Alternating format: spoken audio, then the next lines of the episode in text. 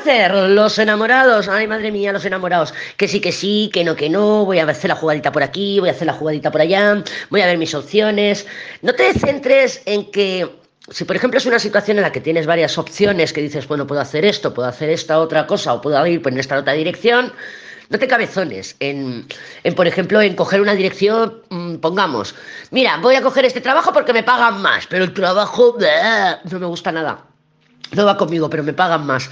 Eh, no te centres tanto en eso, no te centres tanto en el poder material, en el poder que ejerzas sobre otra persona, en el querer salirte con la tuya. Yo emplearía esta energía para encontrar o, o o, o coger la, la, dirección o coger eh, el camino o la decisión que más me me entusiasme, que más me, me, me, me, motive, que más me...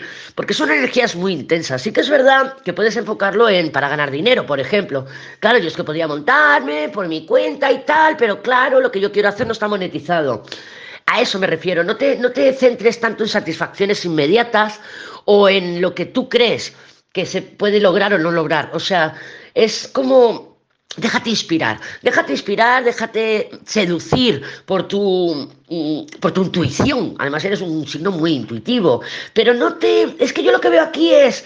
Mm, como yo creo que va a ser así, como yo creo que esto no va a funcionar, como yo creo que tal. O sea, es como demasiada. Es como que te veo muy terca o muy terco en que sabes y das por supuesto cómo son las cosas con una persona, con una situación, con un trabajo, lo que sea. Ahí es donde no debes, o sea, no des por supuesto demasiado. Mira, tanto rollo para decirte, no des por supuesto las cosas.